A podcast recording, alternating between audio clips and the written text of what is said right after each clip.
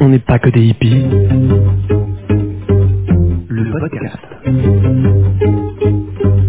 Le problème avec les femmes, c'est que dès que vous sortez de la Je cuisine... dis chut.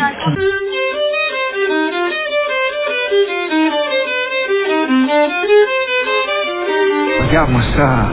Espèce de hippie de merde. À la sorora. Never ever accept because you are a woman as a reason for doing or not doing anything. Bonjour à toutes et à tous et bienvenue dans le podcast dont n'est pas que des hippies. Je suis hyper heureuse de vous accueillir pour cette troisième saison. Si vous ne connaissez pas encore le podcast, je suis Julie Lano, naturopathe, thérapeute en psychogestionnel et cuisinière holistique. J'ai créé ce podcast il y a quasiment deux ans maintenant euh, pour parler de bien-être, de santé mentale, de santé physique, d'alimentation sous toutes ses formes, euh, aussi de pathologies, notamment autour du cycle menstruel. Et euh, l'an dernier, j'ai euh, entamé la saison 2 du podcast euh, en interviewant Vincent Lartisien, qui est le fondateur du, de l'entreprise Nunchi Sunya, qui fait du chanvre. Et cette année, je réouvre la saison en parlant nourriture, parce que que c'est la vie. Et euh, j'ai la joie d'avoir euh, pu interviewer Mathieu, le fondateur de la marque Manterview, qui est situé à côté de Toulouse et qui fait de la lactofermentation des, des hum, légumes lactofermentés qui sont absolument à tomber par terre. J'ai voulu interviewer Mathieu euh, déjà parce que j'avais jamais parlé de lactofermentation, euh, qui est un procédé dont, dont il va parler et que vous allez apprendre à découvrir et à connaître, qui est hyper intéressant pour la santé non seulement la santé physique mais aussi la santé mentale. Puisque quand on prend soin de ses intestins on prend soin de, de ses émotions on prend soin de, de son bien-être mental. Et euh, j'ai voulu l'interviewer lui aussi parce que euh, forcément quand on est dans une démarche comme la sienne on est un peu en dehors des clous. Et du coup je savais qu'il avait un message à délivrer. Et je me suis pas trompée. Je suis vraiment heureuse d'avoir enregistré cette interview avec lui. Pour cette troisième saison, j'ai envie de faire évoluer un peu le podcast, de le, de le changer. Le premier changement que vous allez pouvoir voir, c'est que Mathieu a eu la gentillesse d'accepter de vous offrir euh, son livre qui va sortir euh, là dans les prochains jours, ou qui est sorti selon quand est-ce que vous allez écouter ce podcast-là. Et euh, du coup, on organise un jeu concours ensemble pour vous faire gagner ce livre-là.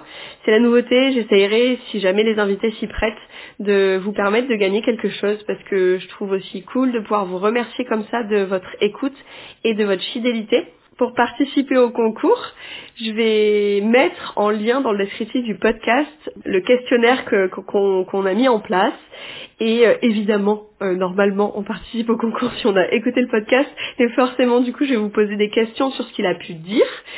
Et euh, pour tester un petit peu vos connaissances sur la lactofermentation.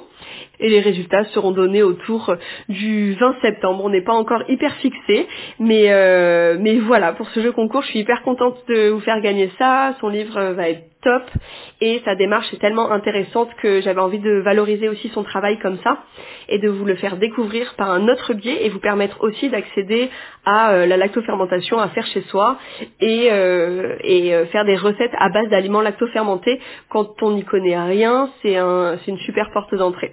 Voilà, donc ça ce sera le premier changement du podcast. Et ensuite euh, je sais pas si je sais pas si vous avez remarqué, on dirait le, début d'un très mauvais sketch, mais cet été ça a été un enfer au niveau de la température. Et on, bon bref, je vais pas faire un dessin, mais en gros, euh, on, on est dans la merde. Et euh, je me suis rendu compte que hum, voilà mes démarches personnelles pour essayer de pallier un petit peu à la catastrophe écologique dans laquelle on est déjà et dans laquelle on va euh, ne suffisent plus, mais c'est une considération absolument personnelle évidemment. Du coup, j'ai décidé de m'engager plus euh, dans, l'écologie et dans, dans des démarches euh, de désobéissance civile, etc. Je sais pas exactement quelle forme ça va prendre, mais j'ai envie d'utiliser le podcast aussi euh, pour faire passer des messages et puis pour faire euh, pour aider à, à- à prendre conscience des choses. Je sais qu'il y a un milliard euh, de il y a un milliard de podcasts, d'émissions radio, d'émissions télé, de livres, etc. qui sont faits là-dessus et très clairement c'est tant mieux. J'ai juste envie d'apporter une petite pierre à cet édifice-là et d'utiliser mon médium de communication, euh, enfin un de mes médiums de communication qui est du coup le podcast et la voix pour essayer de faire bouger les choses. Je sais pas encore exactement quelle forme ça va prendre, mais en tout cas, dans ma tête, c'est en train de, c'est en train de, de maturer et de mûrir. Et j'ai très très hâte de vous présenter ce nouveau projet-là.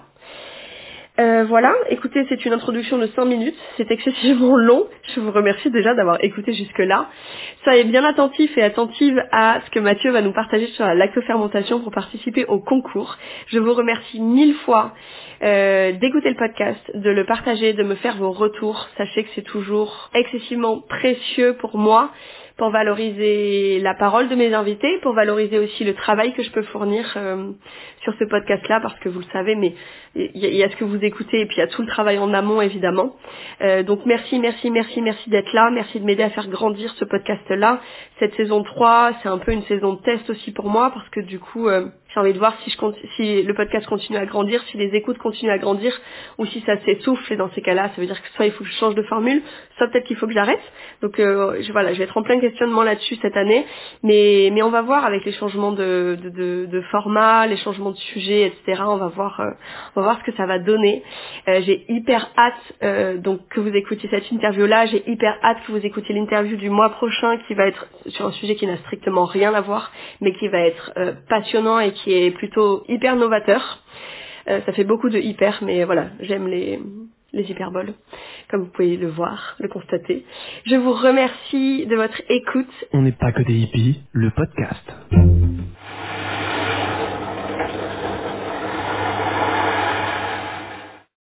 Bonjour Mathieu.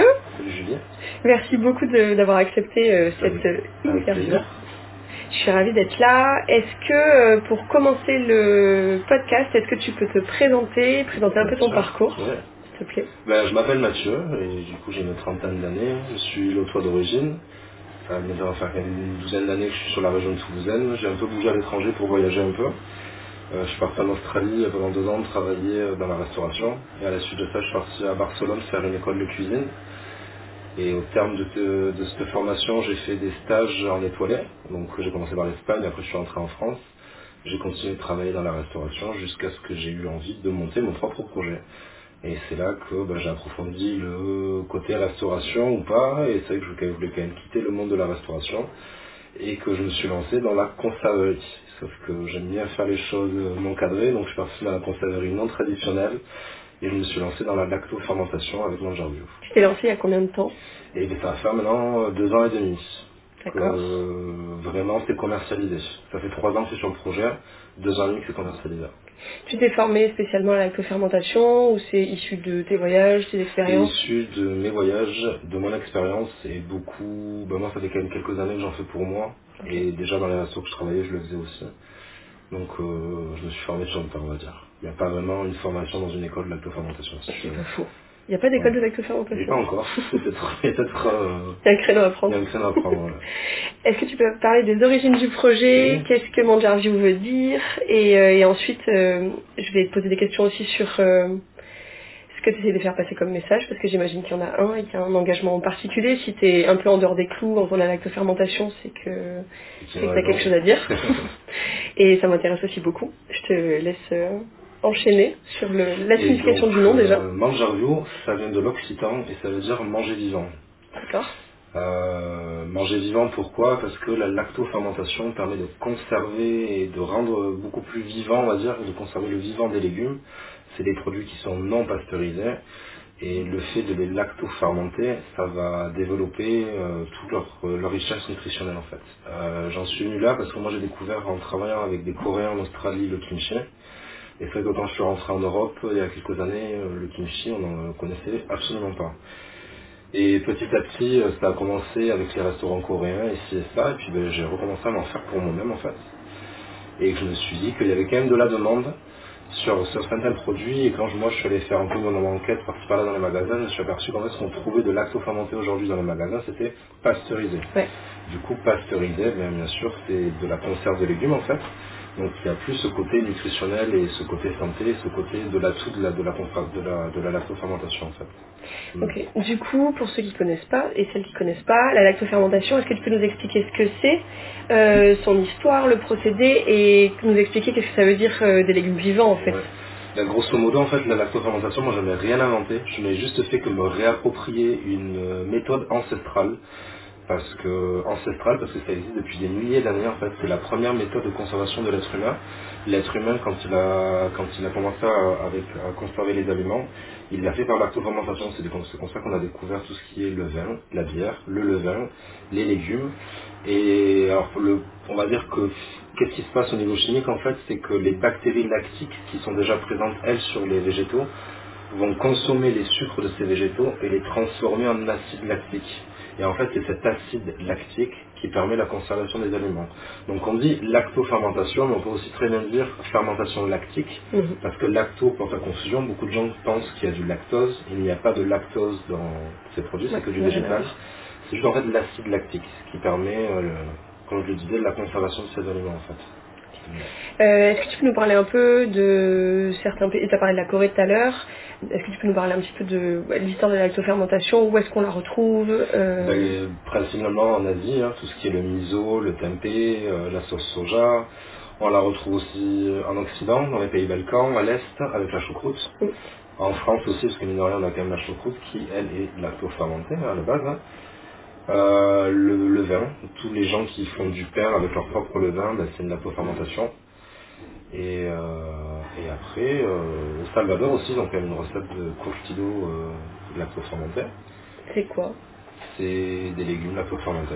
Ok. Tout simplement, c'est une recette qui est propre à ce pays et, et voilà. Je crois qu'on retrouve le kéfir de lait aussi Il y a en le Bulgarie. kéfir, oui. Après, j'ai pas parlé des boissons, mais c'est vrai qu'il y a le kombucha, Ouais. il y a le kéfir, il y a tout ce qu'on peut faire, le, je sais plus les noms, mais on peut faire des pétillants naturels à base de, de fleurs, de sucre et un peu d'eau. Et, Ouais, mais il y a le champagne des fées, le, c'est le pétillant de sureau.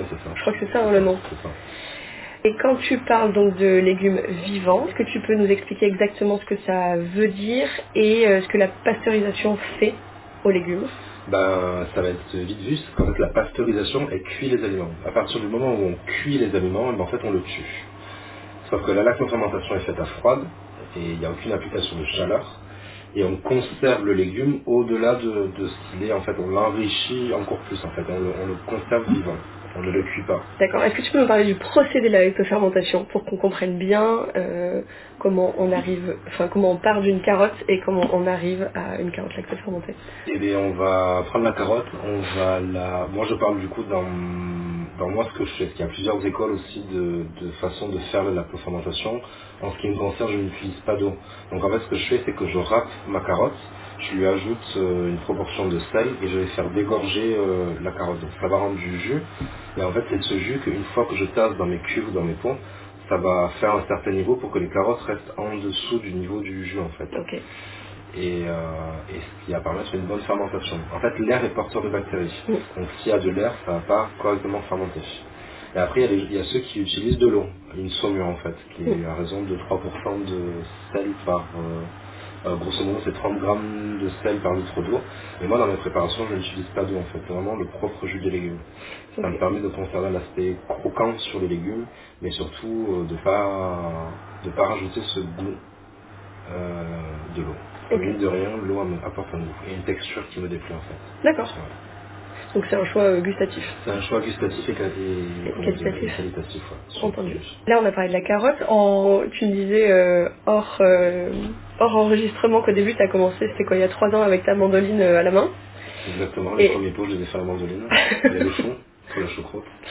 Ok, euh, j'imagine même pas la masse de travail que ça devait être. Là, en fond, euh, ce sera du début à la fin de l'interview, on entend la machine qui rate, Le robot. le c'est ça. robot, et heureusement. Là, tu nous as parlé de la choucroute, enfin du chou, de la carotte, c'est des procédés, euh, où, voilà, tu rajoutes du sel, et En y a... le ouais. procédé est le même pour tous les légumes. C'est juste après des recettes qui vont varier, les épices, les, les légumes. Mais sinon, le process de râper, saler, dégorger et mettre dans des cuves et chasser l'air Mm. et laisser fermenter X temps, tout ce même procédé, c'est le même pour toutes mes recettes. Ok, C'est juste après des histoires de recettes et de, et de goût qui vont changer. c'est ça. Toi, tu fais aussi du kimchi, donc tu disais, Oui. qui est une préparation coréenne qui est un petit peu plus complexe à faire que C'est ça. simplement, alors c'est simplement entre grands guillemets, hein, euh, bah, justement de- du chou de choucroute, enfin de la choucroute. Est-ce que tu peux nous parler de ce procédé-là qui est hyper intéressant au niveau euh, nutritionnel et au niveau santé? Ben, le kimchi a la réputation d'être un bon. des plats les plus sains au monde. Pourquoi? Ben, Parce que du coup, il a été tout simplement lactofermenté en fait, et que c'est pendant ce processus de lactofermentation que vont se créer ce qu'on appelle des enzymes vivantes, les probiotiques. Probiotiques, ça vient du grec, ça veut dire pour la vie, et c'est vraiment à l'opposé de ce que les médecins nous donnent quand on est malade, des antibiotiques qui sont contre la vie. Donc en fait, euh, la recherche en France est encore très faible sur ça, mais elle, est- elle commence à se développer dans certains pays, qu'on retrouve des souches, euh, enfin qu'il y a des souches de probiotiques en fait après fermentation. On parle même aujourd'hui de psychobiotiques en fait, c'est-à-dire que ça va vraiment avoir, au-delà de l'intestin cerveau, ça va vraiment avoir un effet positif sur le cerveau Mm. et les hormones du bonheur en fait. Ok. Donc euh, manger euh, rend, euh, rend heureux. Bah, de toute Bien façon, manger, euh, ouais. De toute manière, oui, euh, puisque 80% de la sérotonine elle est dans nos intestins. Euh, et que, enfin, on parle de, des intestins comme du deuxième cerveau, mais au final, c'est, je veux dire, c'est le cerveau ex aequo nourrit avec euh, le produit. intestins et ça va alimenter euh, les, hormones du bonheur du cerveau. Mm. Ça. Et euh, tu me disais aussi hors micro tout à l'heure euh, qu'on n'a pas vraiment le droit de parler de bienfaits de, de la lactofermentation, on n'a pas le droit de parler de, de thérapeutique ou de probiotiques. Euh, Ben, en fait, c'est pas qu'on n'a pas le trop le droit de parler de bienfaits, c'est que, en fait, ça fait partie des probiotiques. Comme je disais, il n'y a pas vraiment de recherche qui dit ah on a testé sur le kimchi et on sait qu'il y a telle chose, telle chose de probiotiques. mhm. Et donc en fait, euh, ça fait partie des allégations nutritionnelles. C'est-à-dire qu'à l'heure de vendre, de commercialiser un produit, on ne peut pas euh, écrire ce qu'on veut sur l'étiquette. en Ouais. fait. Donc c'est-à-dire que le mot probiotique, mais on n'a pas forcément le droit de le mettre. Donc il faut trouver des jeux de mots et des subtilités pour pouvoir placer euh, probiotique ou enzyme ou ce genre de, de termes en fait. D'accord. Ouais. Du coup, ça nous fait glisser vers les bienfaits de la lactofermentation parce que c'est euh, un procédé qui est hyper intéressant au niveau nutritionnel. Bah, comme tu disais, pour aider à l'humeur, à la digestion, euh, enfin pour euh, c'est anti-inflammatoire, c'est plein plein de choses. Est-ce que toi tu peux nous en parler et parler éventuellement des bactéries qui se développent Ben, en fait, du coup, au-delà de, de sa conservation, ça va décupler toutes les vitamines, tout ce qui est macro-micronutriments et créer, ce que je disais tout à l'heure, du coup, les probiotiques en fait. Et, euh, et tout ça, ça va permettre de booster ben, le, le système immunitaire et ça permet de ramener des bonnes enzymes dans notre intestin. Et c'est vrai qu'à l'heure actuelle, dans le monde dans lequel on vit, c'est quand même assez intéressant, surtout avec euh, tout ce qui est pasteurisé et agroalimentaire et tout ça, où il n'y a pas grand-chose de nutritionnel à l'intérieur. Parce qu'on mange souvent des Et, choses mortes ou, ou- ouais, qui sont plutôt intéressantes. Ou sans intérêt nutritionnel. Et c'est vrai que ce genre de produit à petite quantité, euh, comme ci, comme ça, dans ces repas, ça va réensemencer notre flore intestinale. Ça, les- c'est des aliments qui sont prédigérés, donc on a, le corps humain ne va pas avoir l'effort à faire pour digérer ces aliments. Ça va directement passer euh, hop, dans le sang et c'est, c'est, juste, c'est juste tout bénef en fait. C'est antioxydant, c'est, euh, c'est les probiotiques, c'est, c'est alcalanisant, c'est, ça repermet de faire la, la balance acido-basique aussi dans le corps. Et, euh, et ça rend heureux, ouais. je pense. c'est là qu'on parle du coup des psychobiotiques, Ouais. euh, on entend parler de plus en plus aussi euh, aux États-Unis. Il y a des recherches, je crois que j'ai le livre par d'ailleurs, Psychobiotic Revolution. Et, euh, et c'est vrai que c'est super intéressant en fait, sur tout ce qui est les bienfaits et C'est des recherches qui ont été faites sur les probiotiques ou sur les aliments sur lactofermentés les aliments lactofermentés et sur les différentes souches de probiotiques, tout ce qui est lactobacillus, D'accord. Euh, je sais pas si C'est sur toujours le imprononçable, mais ok. imprononçable, mais grosso modo, c'est les souches de lactobacilles et de streptococcus. Oui, je crois Je que suis pas sûr du deuxième, mais je crois que on va dire que c'est ça. Ok, donc tu es en train de dire qu'aux États-Unis, on est en train d'être plus avancé qu'en France Ah oui, largement, oui. oui, oui, oui. Et il y a... bah, c'est des livres, tout ça, ils sont pas traduits en, en France, en fait. hein. Mais oui, Ouais. voilà, c'est vrai qu'en France, ben, la recherche, elle est, elle est pas avancée sur ce genre de, sur ce genre de bienfaits. en fait. Tu sais pourquoi? Ouais, aucune idée. Ok. Peut-être la pharmacopée. On est quand même dans un monde où la pharmacopée, et surtout en France, hein, on est le pays qui utilise quand même le plus d'antibiotiques et le plus de, de, de médicaments. Donc euh, je me demande s'il n'y a peut-être pas aussi un effet de... Alors en fait, tout ce qui est naturel est bien presque, presque interdit en France. Il faut les huiles essentielles, euh, Hmm.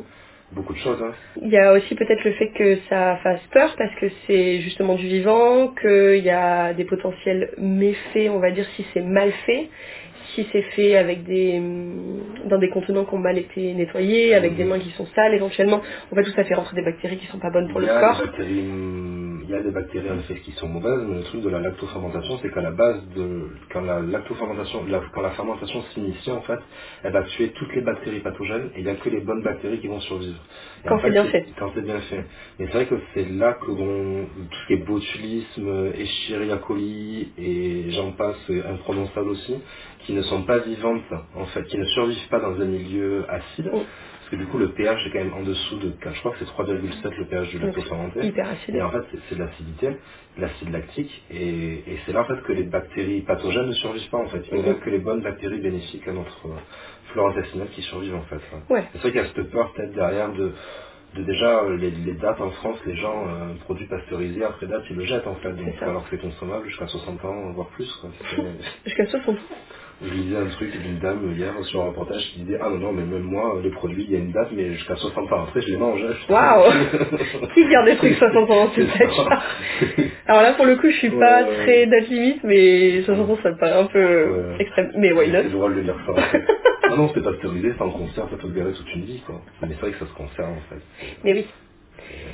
Et le truc de la pasteurisation, enfin, euh, si euh, on nous entendait aux États-Unis, je pense que ça ferait hurler parce que eux, ils sont encore plus flippés que nous de Ouais. la moisissure des champignons. Nous, on mange des, genre en Corse, on mange du fromage avec des verres, donc j'ai envie de dire. moment, pour, pour le coup, j'ai vécu à Melbourne, en Australie, et c'est vrai que euh, niveau fromage et pasteurisation, c'est très réglementé là-bas. On peut Ben pas oui. faire ce qu'on veut, en fait. Tout ce qui est roquefort, tout ça, il y a plein de trucs qui sont interdits, en fait. Ouais. De faire... euh, Ça fout la trouille Ouais. parce que c'est pas maîtrisé et qu'on a des corps qui Ouais. sont tellement fragiles aujourd'hui qui savent plus vraiment gérer ce genre de choses en fait.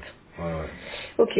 Donc le fait de consommer des aliments lactofermentés, fermentés, euh, ça permet aussi de participer à une bonne flore intestinale, à une bonne santé, et ça permet aussi de, comme tu disais, de renforcer le système immunitaire, donc d'être plus résistant et résistante face aux agents pathogènes aussi. Exactement. Qu'est-ce qu'on peut faire lactofermenté On peut faire lactofermenter beaucoup de choses. La patate, ça sera de la vodka. Euh, après, c'est vrai que moi, tout ce qui est les légumes d'été, euh, tout ce qui est aubergines, euh, tomates, tout ça, je ne le fais pas. Je fais beaucoup tout ce qui est en fait, tout ce qui est les crucifères, brassicae, légumes divers, tout ce qui est les choux, légumes racines, carottes, betteraves, céleri, céleri rave, euh, chou rave. Mais c'est vrai que les légumes d'été, en fait, ils sont gorgés à 99% d'eau, j'ai envie de dire. Et donc, euh, je pense que tu peux le faire fermenter très court, mais aussi une consommation très courte.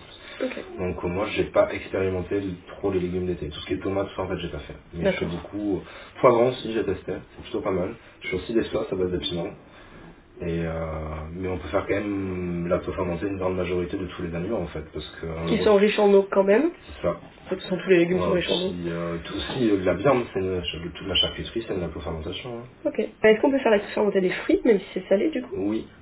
On peut le faire, mais il y a le risque que ça parte directement en fermentation alcoolique en fait. D'accord. Et c'est là qu'il faut rajouter une petite saumure déjà lactofermentée pour justement amener ces fameux probiotiques pour commencer une fermentation lactique et non alcoolique en fait. D'accord. Donc les fruits c'est faisable, ouais. Il faut, il faut le contrôler ça par contre. Mm. Ouais. Est-ce que tu peux nous parler de la différence entre les pickles et la lactofermentation, ce qui est a priori pas la même chose? Ce n'est pas la même chose parce qu'en fait les pickles c'est aussi une façon de conserver les aliments, mais c'est une façon de les conserver avec du vinaigre. Et en fait le vinaigre est antiseptique et le vinaigre va tuer les bonnes comme les mauvaises bactéries. Sauf que la lactofermentation elle permet la conservation des légumes, mais ça va tuer les bactéries pathogènes et conserver que les bonnes bactéries en fait. Mm. Et du coup il n'y a pas de pardon, il a pas de vinaigre en fait dans la lactofermentation. Oui. Ouais.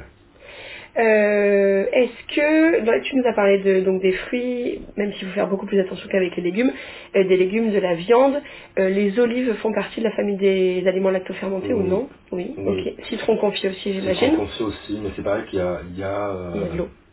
Il y a de l'eau, mais il y a souvent aussi de l'acide ascorbique. Ok. Ouais, la majorité des trucs que tu retrouves euh, sur le marché, ça, il y a l'acide ascorbique en fait dedans.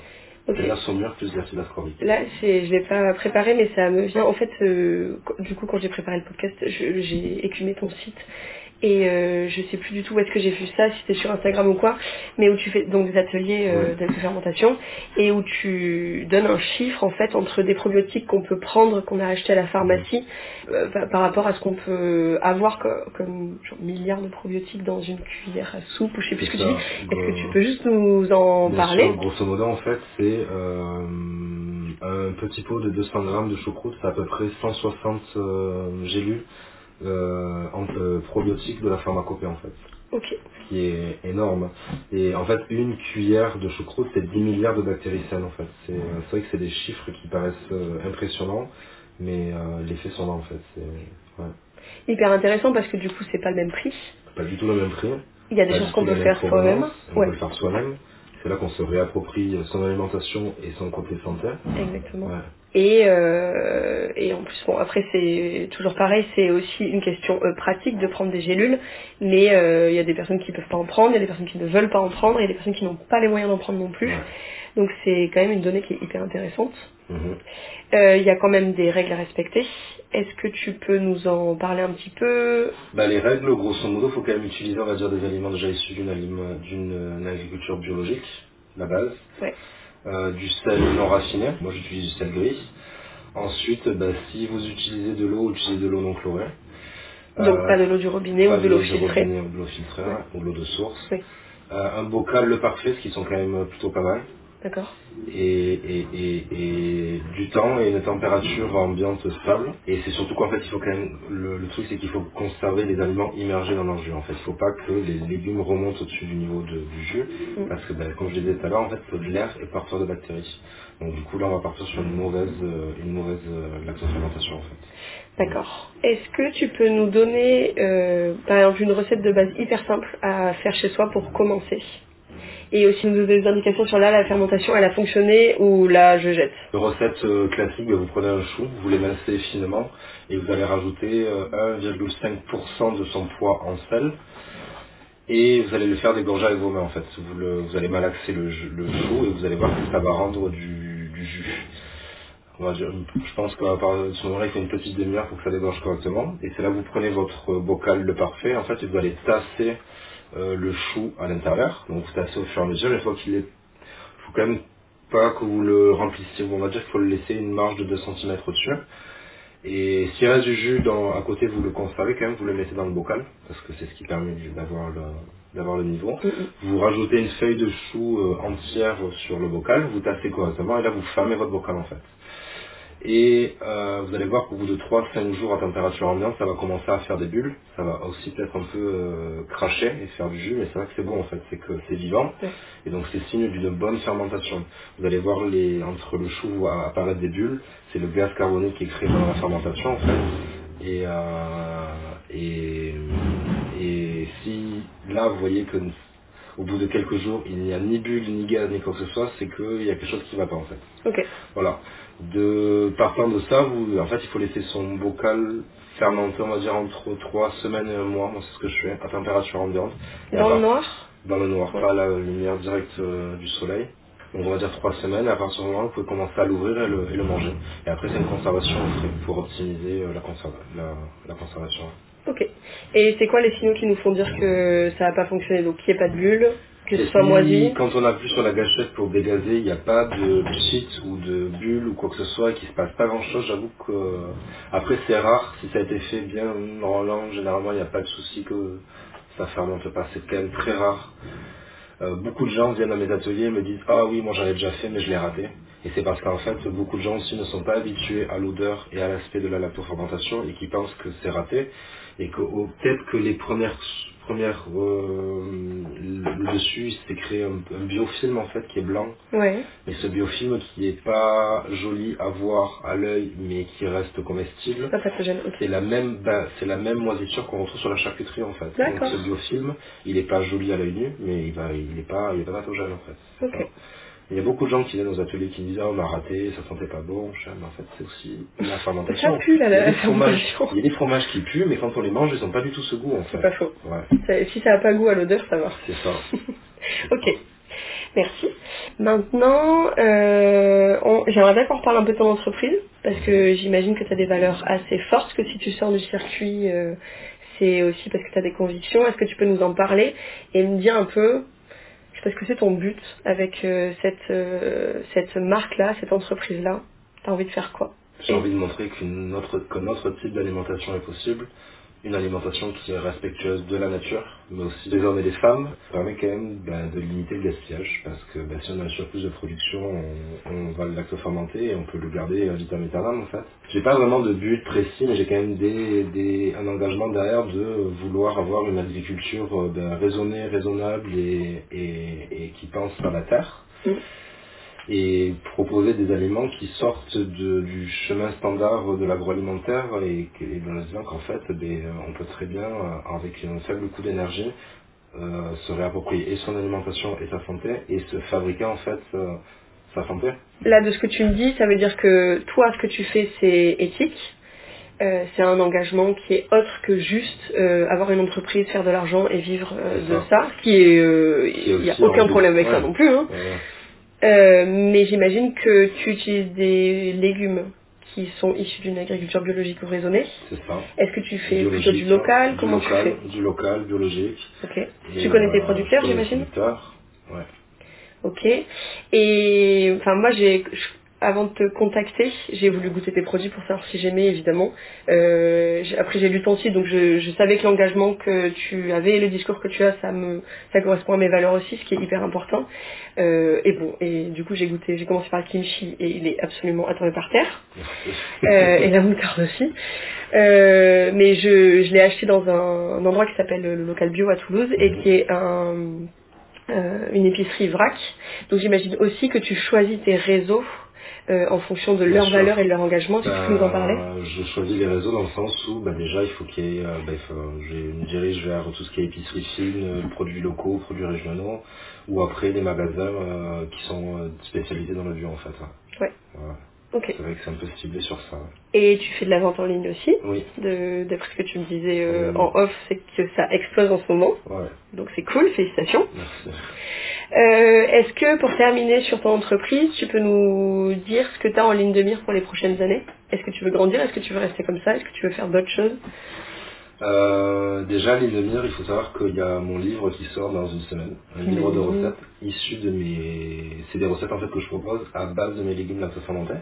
Donc ça, c'était quand même déjà un gros projet euh, qui va là euh, arriver. Trop Il a fermenté pendant longtemps et euh, il atteint sa plénitude dans pas longtemps. Donc il me tarde. Et ensuite, ben, pourquoi pas, j'ai envie de enfin, j'ai quand même beaucoup d'autres projets derrière. Déjà d'étendre la gamme, de, me, de faire beaucoup. Il y a un gros marché sur les sauces. Et donc moi j'ai commencé à en faire depuis l'année dernière. Là c'est la deuxième saison où je fais des à base de piment et j'ai vraiment envie de développer euh, les sauces. Et euh, ben, pourquoi pas, euh, oui après toujours trouver de nouveaux partenaires et tout ça. Moi toujours dans le but quand même de, ben, de faire connaître la lactofermentation en fait au plus grand nombre. Et euh, pourquoi pas après un deuxième livre et pourquoi pas aller repliquer le, le projet quelque part ailleurs. Parce que c'est quand même un projet aussi qui peut se répliquer ailleurs en fait. Il Bien faut juste retrouver des producteurs, retrouver la main d'œuvre, retrouver ci et ça, et refaire ce type de produit euh, ailleurs. Ouais, ouais. Ailleurs en France ou à Ailleurs en France. Ouais, Ailleurs en France, ok. ouais. Et du coup, tu fais des ateliers? Je fais des ateliers découvertes, ouais. D'accord. Tu peux nous en parler un peu? Et ben généralement en période hivernale, euh, parce que c'est là où seulement ça- le- les légumes s'y prêtent le plus. Euh, ben, je lance des ateliers entre 10-12 personnes, les gens qui veulent découvrir la fermentation. Donc quand ça se passe, on va dire sur 2 heures, 2 heures et demie. Et les gens, il y a une partie théorie, donc on va dire une heure de théorie, où je raconte l'histoire de lacto, euh, qui je suis, ce qui se passe, comment on fait et tout ça. Et la deuxième partie, c'est la partie pratique, où moi je fournis les légumes, et chacun dans un petit bocal parfait de 500 grammes va faire sa petite recette. Et donc en fait, euh, ensuite de ça, il y a donc une fois que la partie pratique est passée, on fait une petite dégustation de mes produits. Euh, les dernières questions, parce qu'il y a toujours des questions dans les ateliers. Et, euh, et la personne repart avec euh, un livret recette, euh, un pot de manjarvio et le pot qu'elle aura fait. Ok, Voilà. génial. Ouais, c'est plutôt cool. J'aime bien faire les ateliers. Ah bah oui, C'est- j'imagine. J'aime beaucoup. ouais. En fait, ça fait partie des trucs aussi de faire une passation et de... Là, de faire, euh, de, c'est ça en fait, de- d'enseigner comment faire. Mm, mm. Et on rencontre toujours des gens euh, géniaux. Et euh, j'adore. Ouais. Ok. Bon, j'en ai pas fait là, et je pense que dès que octobre-novembre va arriver, je vais en reproposer. ouais. Trop bien. Ton livre, elle s'appelait comment? Euh, Faites-vous du bien, mangez vivant. Et il sort chez qui? Je Marie-Claire. Parfait. Euh, tu nous parlais d'un livre tout à l'heure. Est-ce que tu peux nous partager des ressources euh, sur la lactofermentation Je sais pas si tu as des livres fétiches. Et bien, déjà, il y a la Bible française, française euh, Marie-Frédéric, qui a fait les bases de la lactofermentation et qui a aussi fait les parties boissons. Mhm. Après, je peux très bien parler de Sandor Elix Cat, qui est un catalan, il me semble, qui habite en, aux États-Unis, qui a écrit un livre fermentation. Il y a aussi le livre du Noma, qui est un restaurant euh, à Copenhague qui fait beaucoup de fermentation. Et euh, déjà, rien qu'avec ça, euh, ça ouvre un, un joli monde sur le monde du vivant. Mm. Et après, les livres plus spécialisés, comme j'ai dit tout à l'heure, sur la partie nutritionnelle, il y a Power Biotic de Marion Kaplan Oh. et Ah oui. Psychobiotic Revolution, Mhm. qui est un livre euh, d'auteur californien, il me semble, où eux se sont spécialisés sur la recherche probiotique et les souches euh, psychobiotiques, en fait, Ok. Qui n'est pas traduit en français du coup. qui n'est pas traduit en français. ouais. D'accord. Euh, merci. Et pour terminer le podcast, j'ai la question signature du podcast, c'est, je sais pas si tu as réfléchi ou pas, c'est Mathieu, quel hippie es-tu? Mais je pense qu'après avoir parlé de ça, je suis un hippie gourmand quand même. J'aime beaucoup manger et euh, j'aime manger des bons produits et, et des bonnes choses.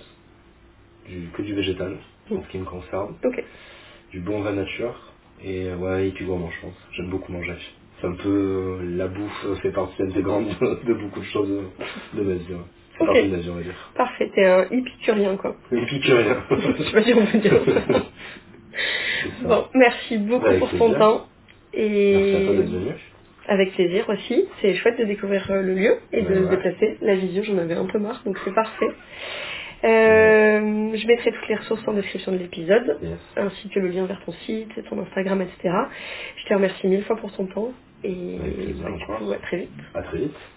Voilà, c'est la fin de cet épisode. J'espère vraiment qu'il vous a plu, qu'il vous a intéressé, que vous avez appris plein de choses sur la lactofermentation et que ça vous a donné envie bah, de goûter les produits Manjarview, euh, mais aussi de tester ça euh, chez vous. Euh, J'espère que vous avez pris des notes et que vous avez bien tout en tête pour pouvoir participer au concours et gagner le, le livre de recettes de Mathieu. Euh, le lien est en descriptif de l'épisode pour pouvoir y participer. Vous avez jusqu'au 20 septembre à peu près.